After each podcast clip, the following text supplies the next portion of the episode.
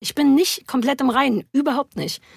Aber ich versuch's. Dieses Frauenbild, was du ansprichst, könntest du sagen, was sozusagen die Referenz dafür ist? Also woran du dich mental orientierst? Alles. Aller Anfang bist du. Der Podcast für verrückte Zeiten. Zwei Menschen, ein Thema. Aller Anfang bist du, du und du. Der Podcast für verrückte Zeiten. In 30 Minuten bringen wir zusammen, was zusammengehört. Fragen mit Antworten, Probleme mit Lösungen, Wissen mit Praxis und immer zwei, auf den ersten Blick völlig unterschiedliche Menschen, die eigentlich vom selben sprechen. Verrückten Zeiten. Und wie man damit umgeht. Denn Gesundheit ist unser wichtigstes Gut und das wollen wir schützen. Herzlich willkommen. Mein Name ist Ralf Wagner und das sind heute meine Gäste. Wenn Sarah Kuttner nicht gerade selbst Sendungen im TV moderiert, spricht sie über TV-Serien. Und zwar in ihrem Podcast Das kleine Fernsehballett. Vielleicht ist sie aber auch irgendwo in Brandenburg bei der Gartenarbeit, spielt Ukulele und versucht ihrem aufgeregten Hund beizubringen, weniger aufgeregt zu sein. Oder sie lässt sich in ihrem sogenannten Boffis von ihrem Ehemann mit selbstgebackenem Kuchen versorgen. Sarah ist so viel, aber bestimmt kein Mängelexemplar. Das ist der Titel eines ihrer Bestseller, der so einfach und kompliziert über das Leben erzählt, wie das nur Sarah Kuttner kann. Sie findet, Leute müssen lieb gehabt werden. Und so sagt sie auch schon mal Fremden im Park, dass die ein besonders tolles Outfit anhaben. Überhaupt ist das genau das, was Sarah Kuttner ausmacht. Die Klappe an den richtigen Stellen aufmachen. Das führt schon mal dazu, dass sie nicht von jedem gemocht wird. Es führt aber vor allem auch dazu, dass sie Themen in die Öffentlichkeit bringt, die da sonst so nicht wären. Attila Albert ist der Spiegel-Bestseller-Autor und er ist Coach. Coach für Psychologie, Kommunikation und Persönlichkeitsentwicklung. Was er aus seinem eigenen Leben, seiner Ausbildung und von seinen Trainingsteilnehmern gelernt hat, schrieb er auf und hatte den Stoff für seine Bücher. Ich mach da nicht mehr mit und Perfektionismus ist ein Arschloch. Keine Ratgeber aus dem Bereich Sachbuch, vielmehr die Art von Büchern, wo man sich einzelne Seiten anmerkt und Zeilen fett unterstreicht. Wie schafft man es zu akzeptieren, dass man wahrscheinlich nicht den perfekten Körper, die perfekte Beziehung, den perfekten Job haben wird? Attila sagt, investiert mehr in Beziehungen und weniger in Materielles. Er sagt aber auch, dass man Kritik von anderen annehmen soll, wenn man mit sich selbst ins Reine kommen will. Er selbst wollte mal abnehmen und ist deshalb nach nur sechs Monaten Training einen Marathon gelaufen. Oder anders gesagt, Coaches sagen viel. Attila gehört zu denen, die es auch vormachen. Schön, dass ihr da seid, Sarah und Attila. Sarah, was ist wichtiger, gesunder Geist oder gesunder Körper? Ah, ich bin ja eh nicht so gut mit Entweder-Oder-Fragen, weil ganz oft immer alles zusammengehört, ehrlich gesagt. Deswegen möchte ich mich da nicht entscheiden. Ich finde, gesunder Geist, wenn ich mich entscheiden muss, glaube ich, wichtiger. Aber ich muss mich auch nicht entscheiden, oder? Nö, ja, ich bin da ein bisschen leidenschaftlich. Ich bin, ich achte, ich muss zugeben, dass ich generell nicht genug auf meinen Körper achte. Ich wäre, das wäre einfach vermessen, wenn ich jetzt erzähle, was man alles aufpassen muss auf seinen Körper. Ähm, ich treibe schon relativ Schindluder, glaube ich, mit dir. Also nicht wahnsinnig schlimm Schindluder, aber ich mache eben keinen Sport. Ich tue nicht wahnsinnig aktiv gute Sachen für meinen Körper. Ich sollte das vermutlich, aber ich finde das eben auch manchmal schwierig. Ich bin so ein Denk- und Kopfmädchen, dass mein Körper fast so ein bisschen ausgelagert ist manchmal. Aber das könnte eben auch genau Teil des Problems sein, weiß ich nicht. Attila, wie siehst du das? Naja, ähm, gesunde Geist ist, wäre für mich sicher die wichtigere Geschichte, weil dann natürlich eine Selbststeuerung zumindest gegeben ist. Gesunder Körper, da ist eben äh, bis zum gewissen Grad äh, etwas nicht zu beeinflussen. Also mhm. natürlich gewisse Veranlagungen, gewisse Erkrankungen, die muss man quasi entweder hinnehmen oder versuchen natürlich zu lösen, aber äh, komplett gesund äh, ist wahrscheinlich kein Dauerzustand. Aber ich meine, mich hat, ähm, was Sarah sagte, erinnert an meine, an, an meine Jugend sozusagen. Also als ich in den 20er und 30er war, habe ich an dieses Thema nicht gedacht. Da habe ich natürlich äh, viel gearbeitet, schnelles, hektisches Leben, jeden Tag problemlos ein Stück Torte und eine Tafel Schokolade und trotzdem 69 Kilo bei 1,83 Meter Größe. Das ging also alles sehr gut. Irgendwann dann so Anfang, Mitte 30 auf einmal merkte man dann doch, uh, das funktioniert nicht. Man nimmt dann zu und auf einmal tun die Knie weh und denkt, das ist indiskutabel. Also es wird sicher im Verlaufe des Lebens dann wichtiger. Aber es ist halt auch Altern, ne? Ich finde, da muss man auch so ein bisschen aufpassen. Man wird halt einfach alter. Ich habe eben, während du das gesagt hast, Attila, dass du so in deinen 20ern, 30ern auch ordentlich geschindludert hast, dachte ich, ja, ja, klar, wer denn nicht? Und dann dachte ich, ach, vielleicht muss man den jungen Menschen sagen, dass sie besser auf sich aufpassen müssen. Aber weiß ich glaube, das geht einfach nicht. Es ist diese junge, wilde Zeit, in der man eben auch ähm, seinen Körper vermutlich im schlimmsten Fall ein bisschen vernachlässigt. Ich glaube, das gehört so ein bisschen dazu. Du kannst jemanden in seinen seinen Zwanzigern nicht so richtig erklären, finde ich, dass man auf Sachen verzichten sollte oder besser umgehen sollte. Denn die gute Nachricht ist, es kommt tatsächlich, wie du sagst, ja eh. In den 30ern, 40ern fängt man auf einmal an, weil ein Knie wehtut, zu denken, uh, was mache ich eigentlich mit meinem Körper? Ich glaube, dass das eine normale Entwicklung ist. Man muss ihn erst kaputt machen und dann wieder ganz. Ja, oder so ein Mittelweg, so Moderation. Ganz genau, also klar. Das, Denk mal an äh, übergewichtige Kinder, die mit zehn schon äh, viel zu viel auf die Waage bringen. Da muss man dann tatsächlich schon früher ran, glaube ich, oder?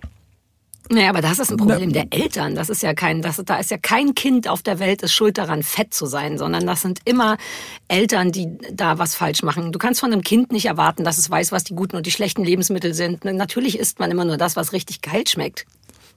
Finde ich ein, ein, Thema für Eltern auf jeden Fall. Auch da kann ja, ja. ein junger Mensch nicht drauf achten. Ab Pubertät würde ich sagen, kommt so langsam eine gewisse Selbststeuerung im Sinne von, was tut mir gut. Logischerweise Alkohol, Rauchen, Drogen, diese ganzen Themen, die dann kommen, mit ausgehen.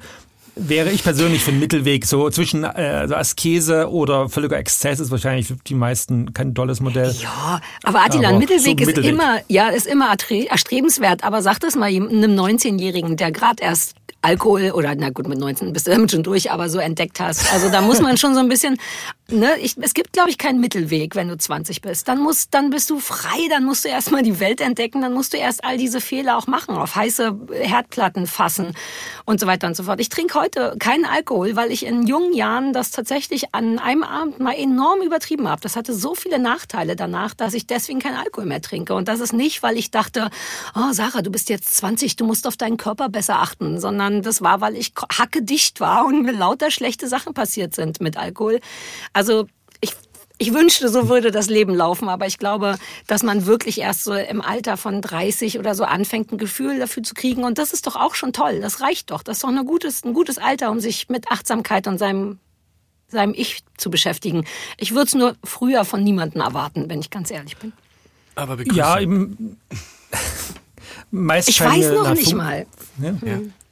Meist scheint mir eine funktionelle ähm, Beeinträchtigung dann irgendwie der Grund zu sein, dass jemand vielleicht Sport macht, äh, mhm. als junger Mensch schon und feststellt, uh, ich habe jetzt Probleme mit irgendeinem Muskel oder mit, mit Gelenken oder typisch, wenn jemand viel ausgeht oder viel trinkt, dann feststellt, mein Wochenende ist ständig versaut. Ich mhm. bin quasi Sonntag so todmüde, dass ich irgendwann einen Mangel an Lebensqualität hatte, habe. Also das ist wahrscheinlich der, der normalere Zugang als mhm. nur intellektuell. Ich muss mich jetzt schonen, ich bin ja schon 29. das halte ich, das wäre kein Modell. Für mich war zum Beispiel, ich hatte mal eine Situation, also die Knieschmerzen habe ich ignoriert, aber dann war ich, ich habe in einem Bürogebäude damals gearbeitet und musste dringend zu einem Meeting aus der dritten Etage hoch in die 16. Fahrstuhl Fahrstuhl blockiert. Und da bin ich quasi hochgerannt und kam da quasi so nach der zehnten Etage so hechel, hechel. Und da dachte ich, das ist indiskutabel, dass ich in dem Alter, so Anfang 30, Probleme habe, 13 Attila, Etagen Es war der 13. Stock. Jeder normale Mensch hechelt bei 13 Stockwerken. Stichwort Doch, Perfektionismus. Hast du nicht ein Buch über Perfektionismus geschrieben? Wie kannst du von dir selber erwarten, nach dem 13. Stock nicht zu hecheln? Ich schäme mich, weil ich im zweiten Stock schon hechel. Aber bei ja. 13 wird, glaube ich, jeder ohnmächtig. Ja, ne, also für mich war das äh, für mich war das der Punkt, wo ich sage indiskutabel. Also ich habe am selben, ja, am selben Wochenende Fahrrad gekauft, Ernährung umgestellt und habe dann in, in oh fünf Monaten 15 Kilo abgenommen tatsächlich. Mm, weil Von deinen 69? So, nee, da war ich halt dann äh, einfach ah. nicht zugenommen im Laufe der Zeit auf, auf, auf 86 ungefähr. Okay. Und das war so ein Punkt, wo ich, also das passt nicht zu meinem Selbstbild. Aber logischerweise, ich meine, man könnte eigentlich sagen, ab Mitte 30 hat man den Körper, den man verdient. Ne? Da ist dann die Genetik nachrangig und man sieht dann, okay, Lebensstil. Ich, ich möchte eine Zwischenfrage stellen. Du sagst, das passt nicht zu deinem Selbstbild. Und gleichzeitig bist du ja aber eigentlich ein großer Verfechter von äh, dem, dem Sturz der Perfektion, was ich liebe und selber gut gebrauchen kann. Und ich möchte all deine Bücher dazu lesen.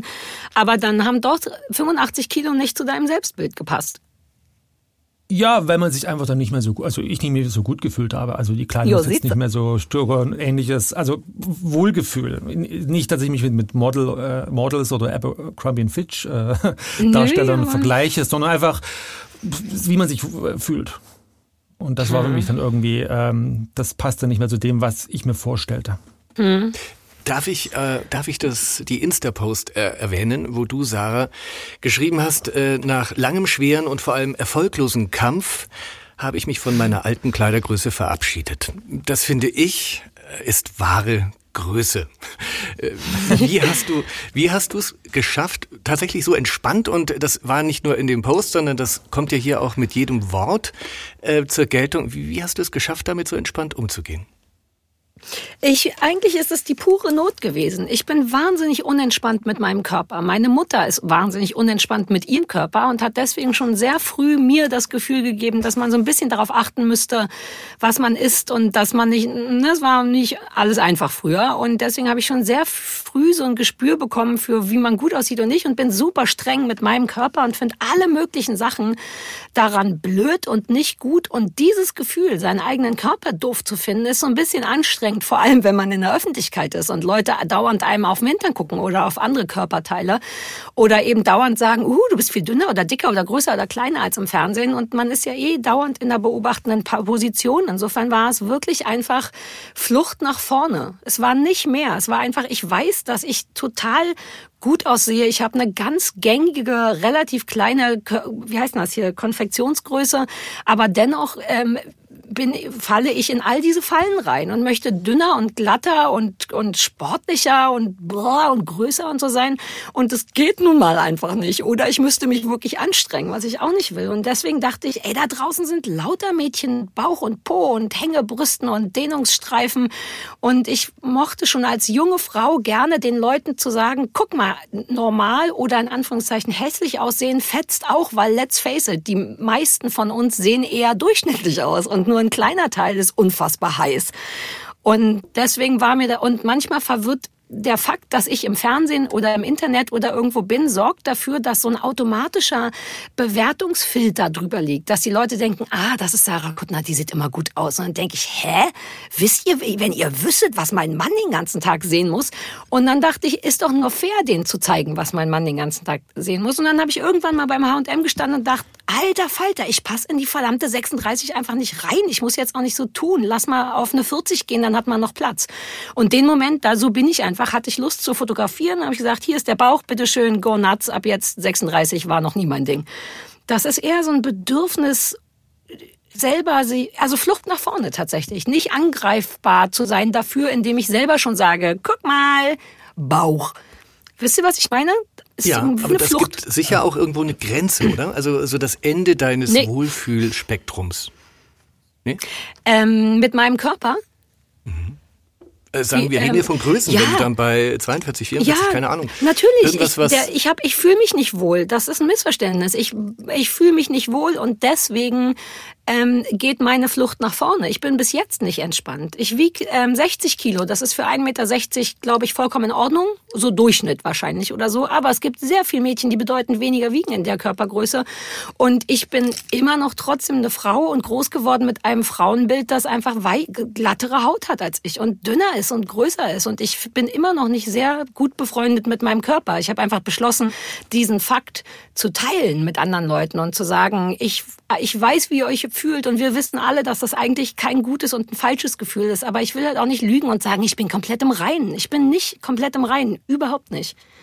Aber ich versuche. Dieses, Frauen, dieses Frauenbild, was du ansprichst, Könntest du sagen, was sozusagen die Referenz dafür ist? Also woran du dich mental Alles. orientierst? Alles. Allein als ich zu Viva gekommen bin. Ich habe das Viva-Casting gewonnen und dann stand da Milka Loff Fernandes und Janine Dingsy und alle hatten eine 34 und einen beneidenswerten winzigen Hintern.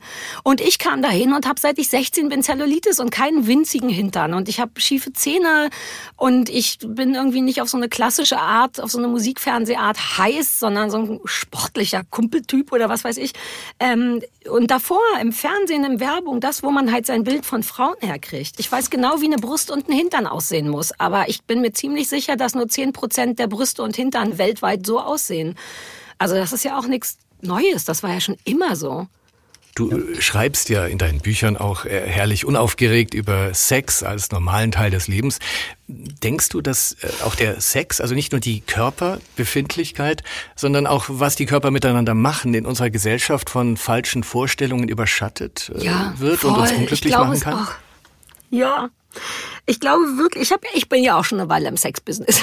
Ich bin jetzt 42, ich habe mit 16 angefangen. Ich hatte die eine oder andere Erfahrung. Und auch da ist es tatsächlich so, dass ich erst jetzt in den letzten Jahren festgestellt habe, uh, was wäre, wenn man Sex nur so hat, wie man ihn selber mit sich selbst haben würde. Also tatsächlich einfach nur darauf achtet, ah, ah, da rechts, links, da ist gut, da ist nicht gut, können wir mal das machen und so. Und zack, habe ich den besten Sex meines Lebens. Einfach weil ich auf nichts mehr achte. Es ist mir egal, wie ich aussehe. Ich weiß, dass, das, dass man beim Sex selten vorteilhaft aussieht. Aber mein Mann gibt mir halt auch raue Mengen das Gefühl, dass es ihn nicht hätte besser treffen können als mit mir. Das hilft. Und dann hilft es einfach, das schöne Gefühl, was man fürs Loslassen kriegt, auch bei Sex. Ich glaube, dass Sex immer so eine Performance-Falle ist. Entweder muss man gut aussehen oder man muss wirklich sexy Geräusche machen oder man muss, ich weiß nicht, so tun, als wenn man kommt, weil jemand auch gerade gekommen ist. Man kann beim Sex so wahnsinnig viel falsch machen. Ähm, das habe ich gelöst für mich.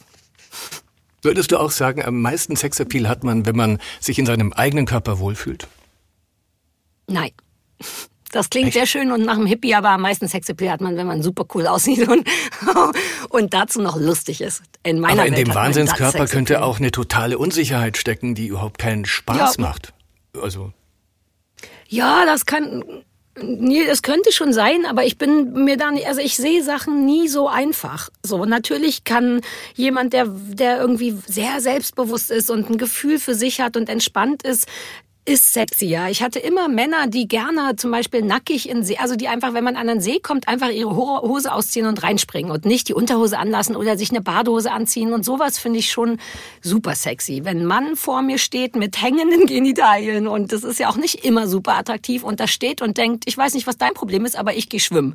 Das hat schon was sehr Tolles. Das ist natürlich bedeutend sexier als jemand, der sich unauffällig versucht, seine Bettdecke mit ins Bad zu nehmen, damit man den Po nicht sieht nach dem Sex. Ähm, aber auf den ersten Blick ist es einfach schön, was einen irgendwie anmacht, finde ich. Klar. Attila, sag du mal, erzähl von deinem Sex, Attila. ja. Also mein Eindruck ist, dass diese totale Perfektion extrem unsexy ist und witzigerweise oft gar nicht gesucht wird. Also ich erinnere mich an einen Arbeitskollegen, der vor Jahren von Fergie schwärmte, vom englischen Königshaus. Mollig, Sommersprossen, tolle Frau. Also diese ähm, Modelfixierung, die scheint mir eher bei den Leuten selbst zu sein, aber nicht bei denen, die quasi suchen der Beziehung. Mhm. Das stimmt. Denke ich, kann man entspannen. Das heißt, der ja. Körper ist ja quasi, hat ja eine gewisse Art, ich sag mal, eine Nutzfunktion. Der ist ja nicht nur Deko-Gegenstand wie ein Instagram-Foto, sondern der, also Funktionalität scheint mir wichtiger als äh, Ästhetik äh, von der Rangordnung. Ästhetik ist wichtig, aber da ist aus meinem, Gefühl, meinem Eindruck heraus überhaupt keine Perfektion notwendig.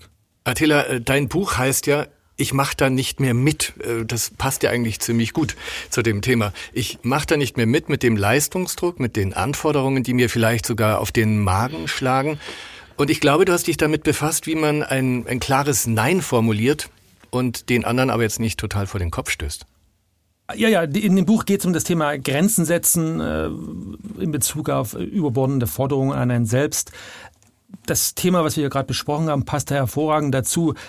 Ich wehre mich dagegen zu sagen, ja, ich bin ein furchtbares Opfer, weil die Werbung so viele schöne Menschen hat oder Barbie hat so eine tolle Figur. Das war ja immer so. Wenn ich mir antike Statuen angucke oder Renaissance-Gemälde, da waren immer Idealisierungen da.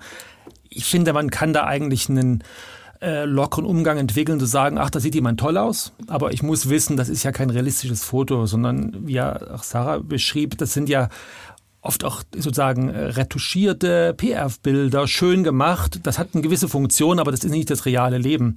Und ich kann mich an jemanden freuen, der toll aussieht, aber wissend, selbst diese Person ist im Realleben nicht so äh, ideal oder perfekt in jedem Punkt. Und da denke ich, kann man einen lockeren Umgang entwickeln. Ich glaube, dass das zu leicht gesagt ist. Wirklich, das ist nicht einfach nur so, dass man, dass man, man, man kann nicht leicht unterscheiden zwischen, das ist nur ein Model. Seit ich geboren, ich bin jetzt 40, 42 oder irgendwas, ähm, seit ich fernsehe, seit ich Menschen auf Bildern sehe, Menschen, die nicht meine Familie und meine Freundin sind, sondern quasi die anderen Menschen, sehen die alle gut aus. Punkt. Und das ist nicht einfach 40 Jahre lang oder bis heute, egal wie alt man ist, sich selber die ganze Zeit zu sagen, das ist nicht normal, Sarah, das ist nicht normal, das sind nicht normale Menschen. Mir wird suggeriert, dass das normale Menschen sind. Wenn ich alle Menschen, die ich sehe, auf Fotos, im Fernsehen, im Tatort, in Zeitungen, wenn alle irgendwie relativ makellos aussehen, kommst du einfach nicht umhin zu denken, ich bin speziell. Ich habe meine Mutter hat mal zu mir gesagt, dass ich eine Kartoffelnase hätte, was eine Unverschämtheit ist, ehrlich gesagt. Aber da, du hast jetzt quasi, du hast jetzt zwei Nischen angesprochen. Einmal nämlich wirklich das Visuelle, Fernsehen, Film und ähnliches, und das zweite wirklich Unterhaltung. Äh, schon wenn ich, ich sag mal, mir Politiker anschaue, da ist es nicht jeder wahnsinnig sexy. Und im Realleben da trifft ja. man ja relativ selten jemanden, wo man sagt, wow, das ist makellos. So, und da ist die Person mal gut aussehen, mal weniger, 80 Prozent sind rein durchschnittlich.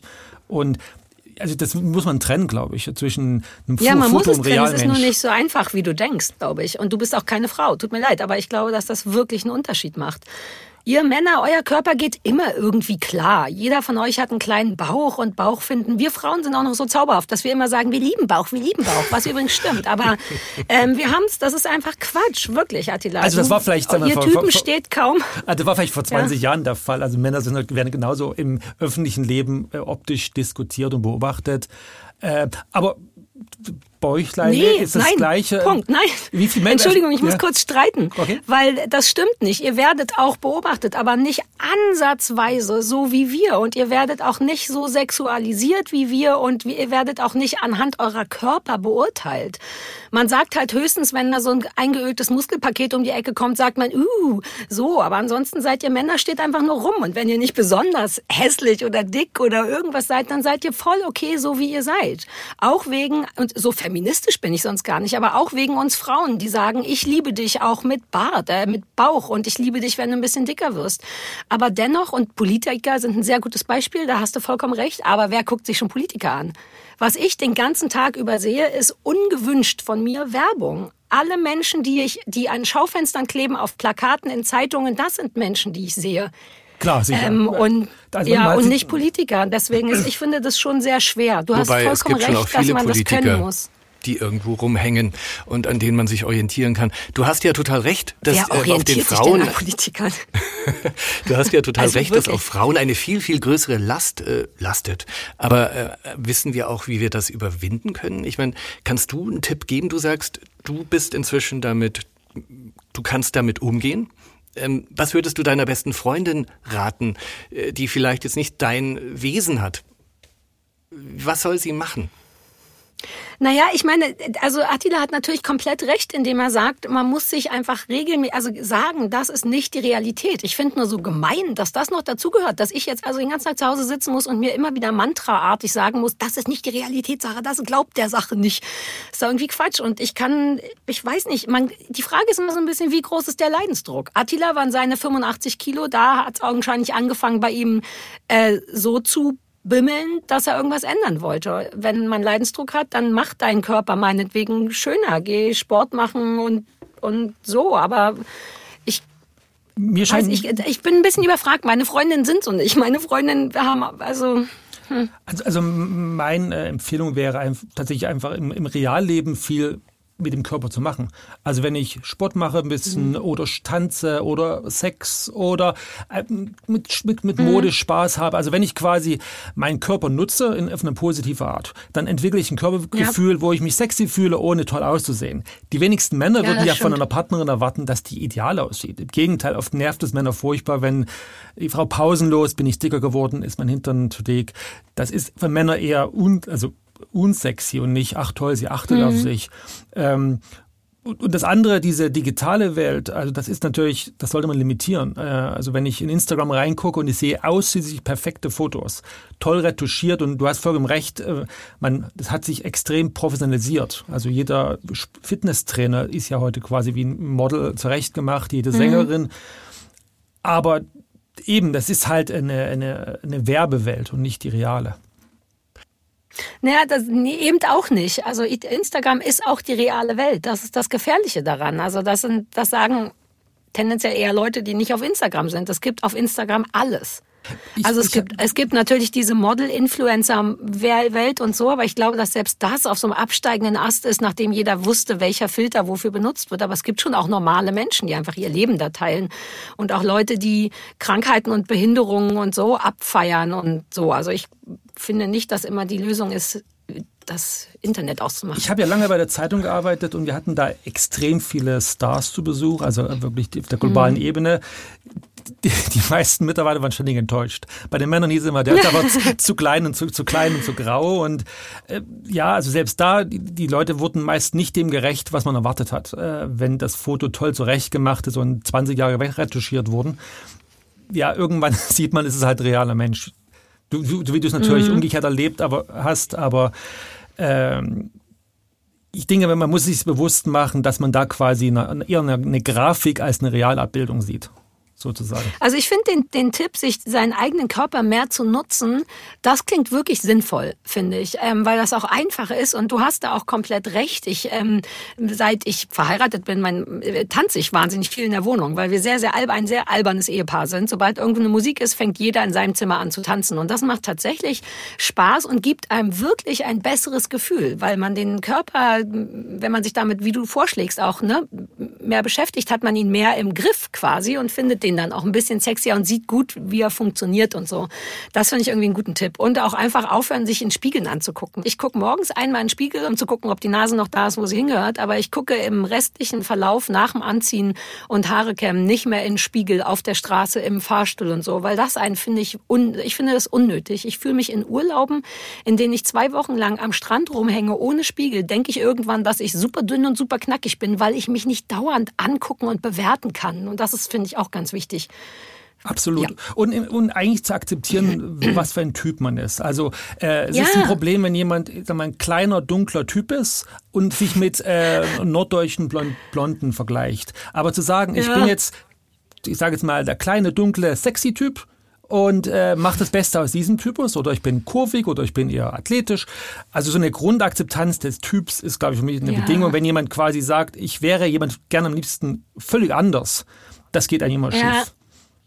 Das ist aber gut, dass du das sagst, weil ich finde, das ist so ein bisschen die Grundgeschichte bei Achtsamkeit oder bei bei sich bleiben, die so, ein Akzept, so eine Akzeptanz, weißt du, dieses es ist wie es ist, aufzuhören, immer zu kämpfen. Ich habe das Gefühl, dass ich mein ganzes Leben lang viel gegen mich gekämpft habe und und Unzulänglichkeiten. Ne? Deswegen finde ich dein Perfektionismus-Thema auch so spannend. Man kämpft ja ganz selten mit den anderen oder gegen die anderen, sondern man ist immer von sich selber enttäuscht oder denkt, das hätte ich doch anders oder besser machen können und einfach mal zu sagen, so ist jetzt gerade der Status quo und damit arbeite ich ich, anstatt sofort irgendwo anders höher weiter zu wollen, ist, glaube ich, eine enorme Hilfe und die, der einfachste Weg auch erstmal. Das finde ich Absolut. Also ich habe immer gemischte Gefühle, wenn ich diese Body-Positivity-Bewegung sehe. Also es gibt sicher Grenzen, gewisse Dinge. Also extremes Übergewicht finde ich jetzt nicht, wo man sagen müsste, ach, das ist toll, weil da ist nee. auch gesundheitliche Sachen ja. dran. Aber eine gewisse Spannbreite an Schönheit zu akzeptieren, dass schön verschiedene Arten hat und auch verschiedene Fans. Also die Leute suchen mhm. ja auch nicht alle das Gleiche, was Partner oder ähnliches angeht. Das stimmt. Das ist im Grunde genommen eigentlich eine positive Entwicklung. Dass man äh, verschiedene Aber wie traurig, dass Bitte? Mhm. Dass man das noch nicht mal glaubt. Mich ärgert so ein bisschen, dass man, dass man vor allem sich selber glauben muss. Also selbst wenn mir nahestehende Leute sagen, boah, das sieht gut aus oder du siehst toll aus, dann denke ich immer, ach, du sagst das auch nur, weil du mich gut leiden kannst. Du sagst das nur, weil du mich liebst oder weil du mir was Gutes tun willst. Dass selbst da die Falle ist zu denken, ja, das stimmt bestimmt nicht. Das ist schon sehr, sehr tief drin in einem, finde ich diese grundsätzliche Unsicherheit, ob man eigentlich genug ist, auf welcher Ebene auch immer. Ne? Also nicht nur Schönheit, sondern auch Geist oder was auch immer. Ich meine, es ist schon wichtig, äh, finde ich, äh, neutrale äh, Feedbacks zu haben. Also wenn ich jetzt quasi mhm. immer meine Eltern, die mich total vergöttern, frage oder meinen Partner, das ist dann auch natürlich schön, aber im Grunde nicht wahnsinnig wertvoll. Genauso wie mhm. es ja immer Leute gibt, die immer negativ sind. Aber Al wer ist neutral? Mhm. Wen habt ihr, der neutral ist? Ich finde häufig äh, entweder Freunde, die nicht wahnsinnig eng sind, die zum Beispiel von einer mhm. anderen Generation stammen und deshalb nicht, also ein bisschen mehr Distanz haben.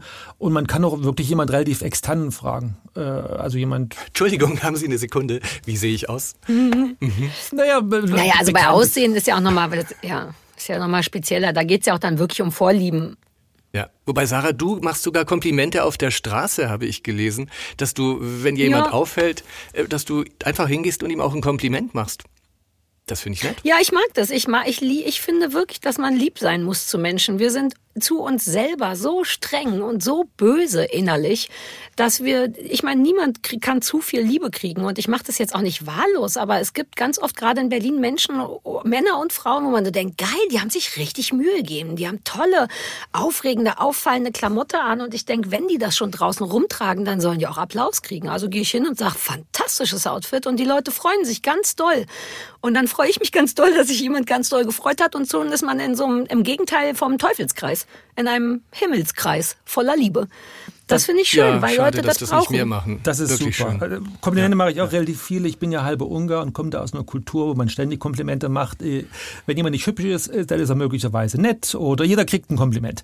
Und das mhm. freut, wie du sagst, den anderen, der es bekommt und man selber ist auch froh darüber. Also Komplimente, mhm. auch Frauen unter sich oder Männer unter sich, das äh, kann man sicher generöser ausgeben als bisher.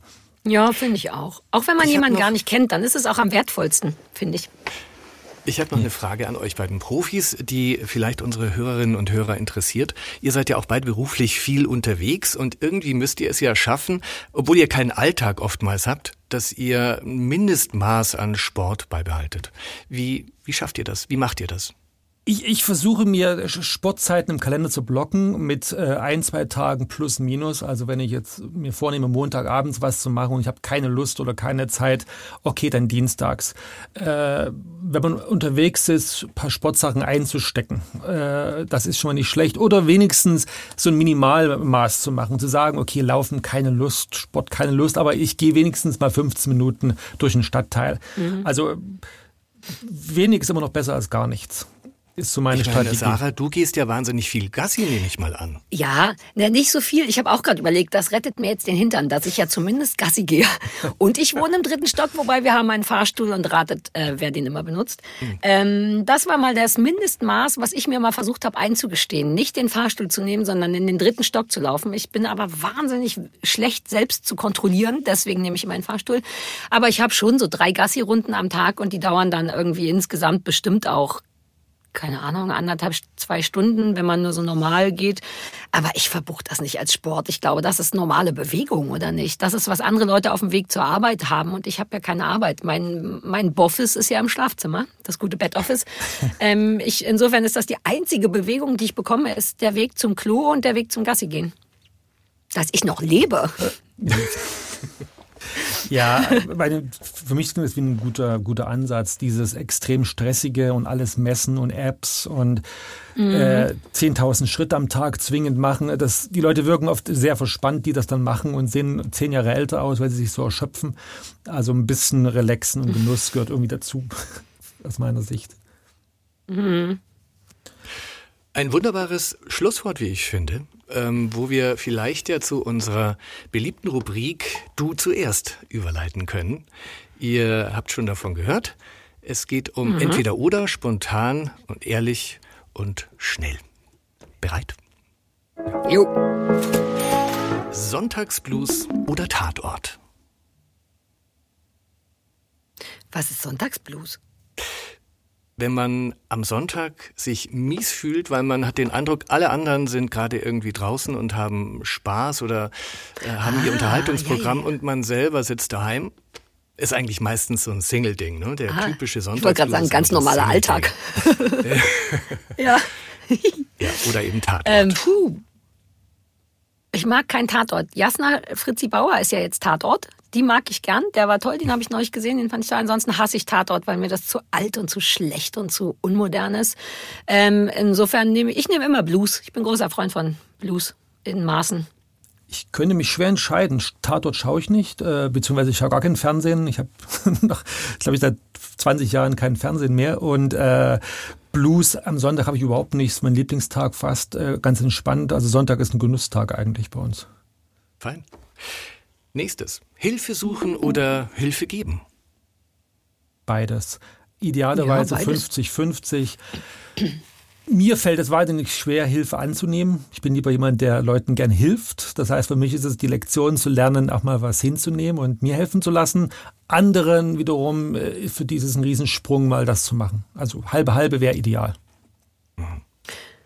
Ja, ich neige auch so ein bisschen zum ähm, missionieren, ehrlich gesagt. Das habe ich, glaube ich, von meinem Vater. Wenn ich so eine Sache, wenn ich so ganz sicher bin, dass das helfen würde, dann macht es mich wahnsinnig, wenn ich das nicht an Mann gebracht kriege. Was allerdings wahnsinnig nerven kann und stören kann. Ähm, insofern, ja, ich sage auch Hälfte, Hälfte. Gut. ICE oder Regionalbahn? Oder Bummelzug?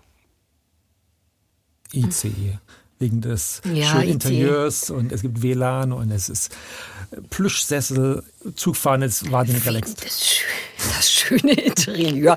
Womit fährt der Attila denn Zug bitte? Wo bist du denn unterwegs?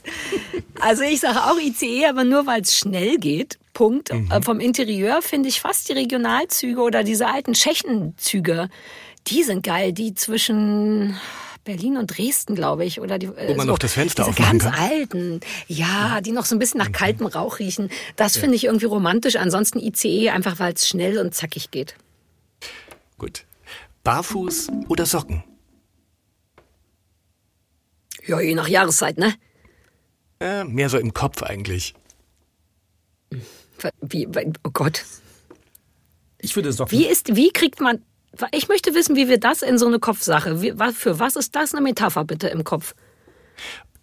Ob man quasi immer mit einem gewissen Schutz durchs Leben geht oder barfuß ah. sich allen, allen Unbillen aussetzt auch. Vielleicht ist da eine ah. Glasscherbe. Ja. Ah, gut. Dann nehme ich Socken, wenn ich ehrlich sein soll.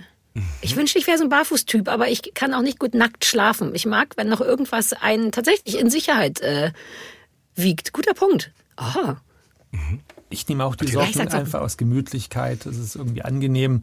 In unserer Wohnung ist Fußbodenheizung, die theoretisch für warme Füße sorgen müsste, aber die ist so unberechenbar, dass ich dann doch die warme Socken anhabe. Okay. Das letzte. Achtung, ganz wichtig. Anrufen oder texten.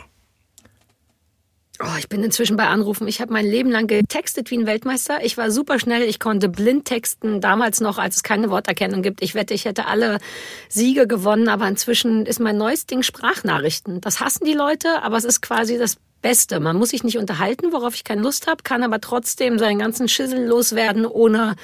Ich meine, ihr merkt ja, ich rede viel, das ist per SMS anstrengend. Ich versuche mich dahin zu erziehen, mehr anzurufen. Also wenn ich eine E-Mail schreibe, aktuell überlege ich jedes Mal, kann ich doch anrufen. Es ist entspannt die Situation oft und löst das Problem schneller. Sprachnachrichten mhm. machen mich wahnsinnig. Meine Mutter und meine Schwester kommunizieren auf WhatsApp und ich bin in der Gruppe mit drin. Es ist, da müsste ich nur noch abhören. Ganz furchtbar. Okay. Teamspieler oder Einzelkämpfer? Oh. Ich glaube eher einzeln. Ich bin ein Kontrollfreak. Ich habe mein ganzes Leben lang gelernt, dass ich, wenn ich will, dass es so funktioniert, wie ich das gerne hätte, dass ich am safesten und am schnellsten mit einer, an ein Ergebnis komme, wenn ich es selber mache. Ich kann aber sehr gut im Team, so ist es nicht, aber ich habe ein besseres Gefühl, ich muss halt nur eine Person kontrollieren, wenn es nur eine Person ist. Das ist eine unsexy Antwort leider. Ich wünschte, ich würde es anders sagen, aber ich, ich bin schon, glaube ich, dann eher so. Attila? Ein Einzelarbeit, es liegt mir wesentlich mehr. Ähm, ich war lange angestellt und da ist natürlich immer das Team, Team, Team, Team, wie toll. Ich war dann sehr froh, gelesen zu haben, dass viele Studien sagen, einige Leute funktionieren im Team nicht so gut, weil sie sich blockiert fühlen. Also für mich ist Einzelarbeiten sehr viel besser und Team nur projektbezogen oder zeitweise. Ich danke euch, ihr wart ein tolles Team. Ich sage danke, dass ihr uns eure Zeit geschenkt habt. Danke an Sarah Kuttner und Attila Albert. Ciao. Danke, war gut, dich kennengelernt zu haben, Attila. Danke, Danke auch an dich und schönen Tag für dich noch. Tschüss. Gesundheit ist unser wichtigstes Gut. Deshalb ist die AOK Nordwest auch in verrückten Zeiten für dich da. Wie? Das hörst du ab jetzt in unserem Podcast Aller Anfang bist du. Dafür geben wir das Mikro weiter. Von interessanten Menschen zu spannenden Geschichten. Aller Anfang bist du. Der Podcast für verrückte Zeiten, präsentiert von deiner AOK Nordwest. Gesundes Leben, gesunde Zukunft.